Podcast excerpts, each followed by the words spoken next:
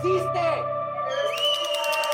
En un año les han aplaudido y cantado. Para brindarles todo nuestro apoyo, nuestro cariño y nuestro respeto por la labor tan difícil que enfrentan constantemente. Les han insultado y agredido. Sabemos que están pasando tiempos muy difíciles, muy complicados y llenos de incertidumbre y que hay momentos que ya no pueden más. Y nos han suplicado.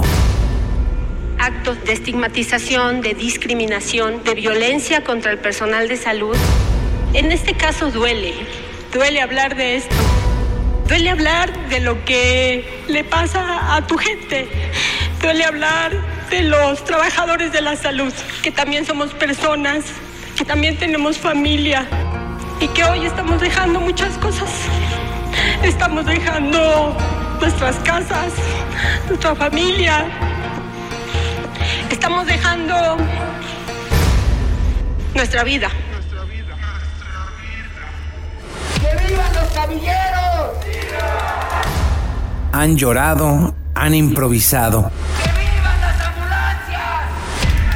¡Que vivan los pacientes! Se han contagiado y han muerto. Gracias, héroes de Bata Blanca y uniforme. Y un año después, pese a todo, contra todo, siguen al frente de esta batalla contra el coronavirus. Son heroínas y héroes de la pandemia. Despertar a las 5 de la mañana, sanitizar, lavarse las manos, hacerse un cafecito, lavarse las manos, preparar los desayunos en casa, bañarse, vestirse, lavarse las manos, ir al hospital, lavarse las manos, desvestirse, Yo primeramente tengo mi careta hasta arriba. Esa careta es mía, yo la compré. Entonces la echo en el líquido, me lavo las manos con gel, alcohol gel. Luego me quito lo que es la bata junto con la primera capa de guantes y la desecho en el contenedor. Tienes que irla enrollando con tal forma de no tocar la parte frontal de la bata. Una vez quitada te vuelves a echar gel, te quitas los gogles y los sumerges igual en el líquido, en el hipoclorito. Esos gogles también son de mi propiedad, entonces ahí lo menciono porque ahorita al final es lo que digo, cada quien lleva su rutina. Ya al quitarse los gogles me vuelvo a lavar las manos otra vez. La doctora Ivalú Carmona recibió el 20 de noviembre pasado la condecoración Miguel Hidalgo en grado cruz por su desempeño como líder de equipo COVID-19 en el IMSS, en medio de la peor depresión de su vida. La verdad ha sido muy difícil y eso me da mucho miedo porque uno ve lo que pasa allá adentro, cómo llegan las familias. Realmente hace poco dentro de mi terapia yo escribo lo que siento, mis sentimientos, porque sí llegué a un punto en el que ya me estaban afectando demasiado ver a los familiares o a los pacientes en estas situaciones. Caí en un momento de depresión en lo que fue el mes de septiembre-octubre me deprimí demasiado que este que intubando un paciente eh, lamentablemente él era este un señor con obesidad mórbida se le llama ya cuando tienen una obesidad realmente mayor de lo que uno se espera. Y el intubarlo y ver que el ventilador no ni siquiera la presión que metía el ventilador no ayudaba a que sus pulmones se expandieran estaba yo ahí en la cabecera del paciente y yo empecé a llorar, se me salían las lágrimas por la desesperación, pero ya no había más que poderle hacer al paciente. Realmente creo que fue ese momento en el que yo dije, yo ya no puedo con esto, yo necesito una ayuda. Y fue así, la verdad es que sí pedí ayuda a un médico psiquiatra y es el que me está dando actualmente tratamiento, pero yo creo que ese momento fue por la situación ya que yo traía de todos los meses atrás y me hizo ahora sí quebrarme en ese momento. La verdad es muy doloroso porque llegas a un punto en el que le pides al familiar que si en caso de que amerite intubarse o no, tiene que decidir en ese momento y al verse hacia los ojos del paciente y el familiar y ver sus ojos así como una expresión que, que nunca se olvida, solamente uno el que está ahí lo vive, y ya yo lo represento lo acerco hacia mi familia y digo, Dios, si yo estuviera en ese lugar, ¿qué haría, no? La verdad es muy difícil, yo rezo así para que ninguno de mi familia pase por esto porque realmente ya en, estos tiempos nadie está exento de esto. Mi especialidad es de urgencias. Obviamente ahí llegan los pacientes más graves y uno trata de estabilizarlos y hay momentos o pacientes que salen adelante en el momento en que los recibes, pero hay otros que en el momento pues fallecen y eso era de la vida diaria. Pero ya estar viviendo con esto ahora sí que noche tras noche, cada tercer día con esto, realmente es algo que, duele, que te afecta psicológicamente y en, en todos tus aspectos de tu vida diaria porque pues obviamente ya llegas a tu casa deprimido, estás mal con tu familia, entonces te afecta en todos los aspectos de, de la vida. Y mientras el resto dormimos tratando de imaginar que despertaremos sin este virus en el planeta, otras y otros no descansan. Van sobre ruedas, con la sirena y la esperanza encendidas. Mi nombre es Ricardo León Sánchez. Trabajo en una empresa privada que se llama Global Medical. Un año, ya como paramédico, pues ya tenemos unos tres años atrás. En su ambulancia transporta a personas graves para salvarlas. La mayoría de las veces llegan, pero otras no hay camas disponibles. Mira, lo parte de lo triste es de cuando el paciente viene muy muy grave. Yo que estoy ahorita como operador, que no te dejen pasar. Esa es una. Porque estás viendo al familiar, al menos yo lo veo por el retrovisor, veo su cara de preocupación. Eh, vienen hablando, tratan de hablarle a su familiar, no te vayas, estamos aquí, eh, no me dejes, ¿no? Eh, y esa parte del no me dejes es donde pues sientes sientes una emoción fea, ajá, porque tú tratas de hacer todo lo posible por llegar al hospital, por llegar bien con él, ajá. Afortunadamente lo hemos hecho. Lo único malo es cuando llegamos al hospital y que no nos los aceptan.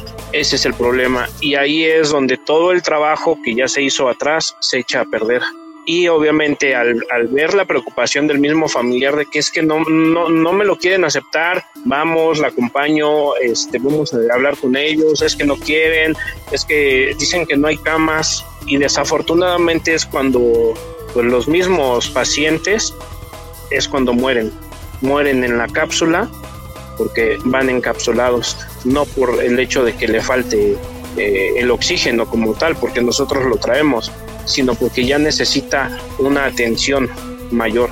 En este caso, necesita ser entubado el paciente para que pueda salir adelante. Asimismo, pues medicamentos. ¿Cómo ha cambiado tu vida con esta pandemia? Pues mira, cambia en el sentido de que te quedas preocupado por la, misma familia, ¿no? Al momento en que tú llegas a casa, eh, no sabes si les vas a llevar el COVID, ¿no? Tú mismo, aunque tratas de cuidarte, hacer lo mejor posible y aparte sanitizarte lo mejor que se pueda, lavarte las manos, ponerte gel, eh, echarte pues el sanitizante, ¿no?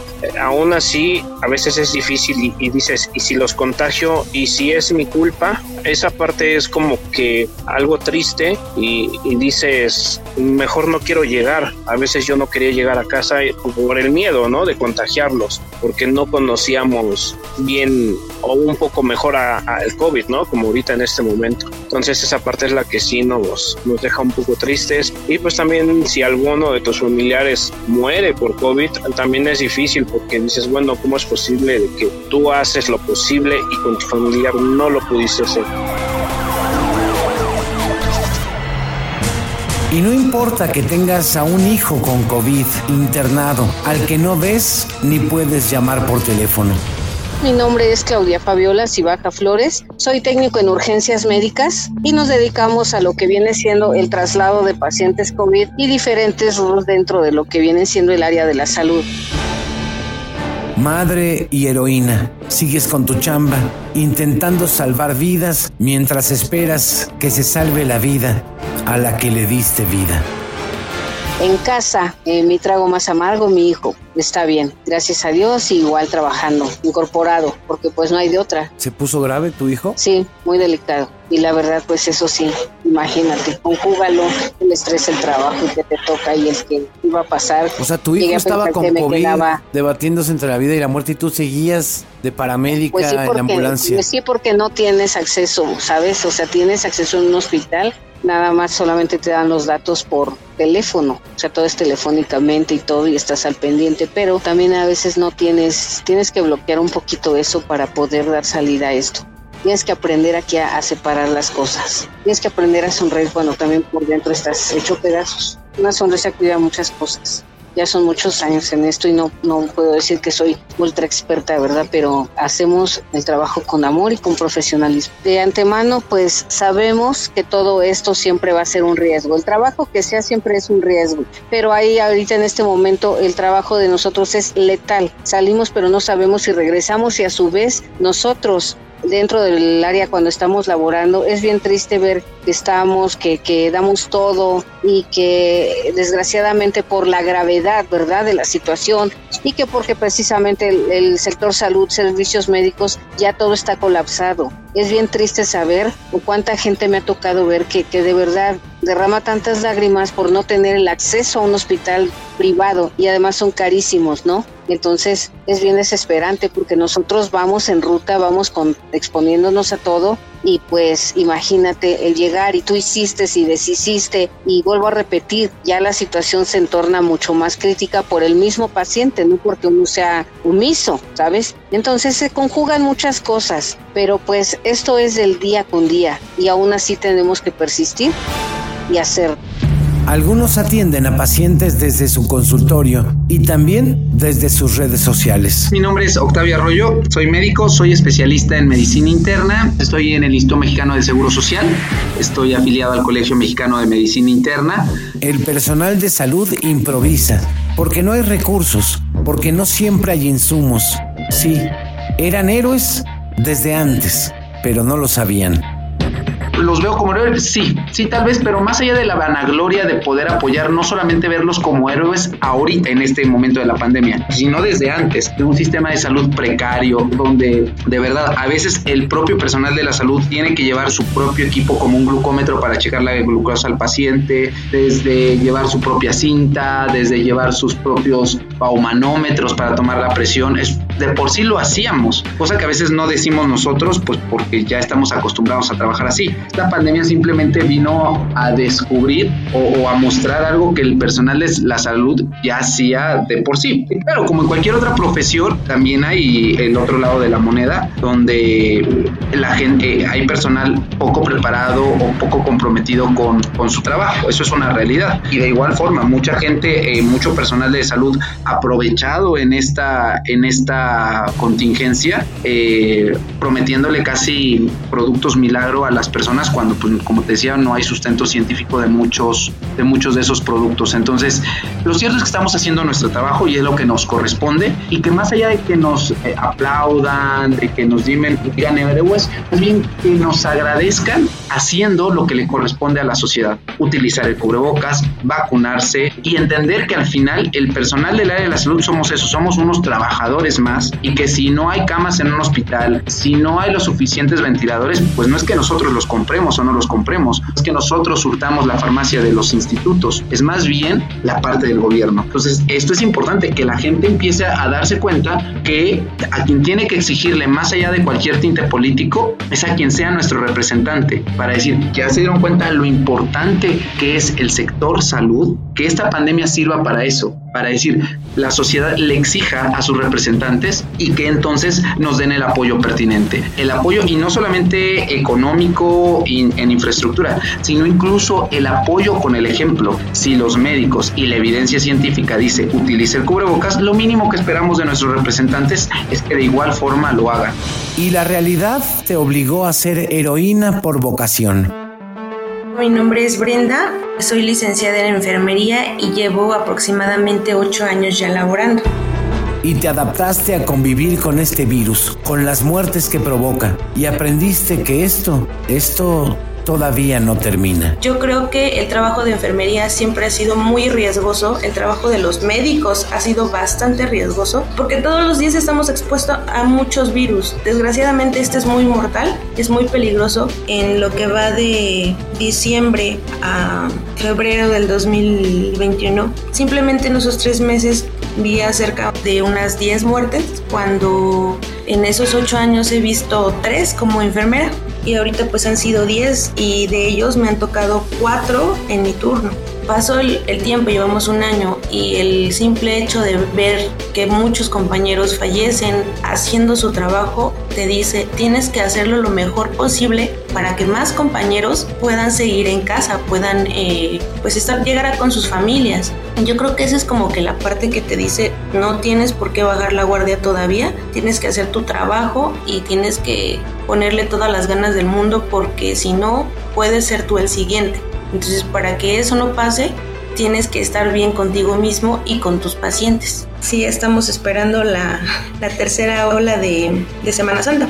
En 15 días eh, y en una semana o dos inicia otra vez el contagiadero. Y nos estamos esperando la ola grande que viene de Semana Santa. Entonces yo creo que ya estamos mentalizados para, para este, esta tercera ola. Ya no hay personal, ya se acabó el yo me voy de incapacidad, ahora sí te tienes que meter porque ya hay vacunas, porque ya tienen material, ya sabes cómo tiene que funcionar esto. Entonces yo no me considero como tal una heroína, yo siento que estoy haciendo mi trabajo y que al contrario, estoy actualizándome en futuras pandemias, porque me supongo que no va a ser eh, la única, al contrario, ¿no? Puede haber más, pero en esas futuras pandemias ya vamos a estar más actualizados, ya vamos a saber qué hacer.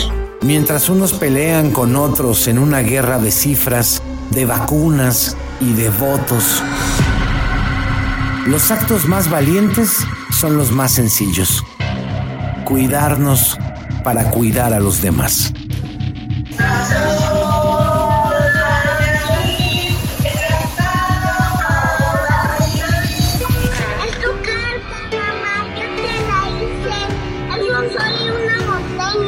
Tranquila, tranquila, no te esfuerces, no te sientas solita, estamos pensando en ti todo el tiempo. Que mi familia es mi motor y voy a lograrlo. Médicos, enfermeras, gente de limpieza, pues es un trabajo es que todos ellos están haciendo para cuidarnos. Cuídense, cuídense la demás gente. Porque de un modo u otro, todos somos heroínas y héroes de esta pandemia. W Radio, Enrique Hernández Alcázar.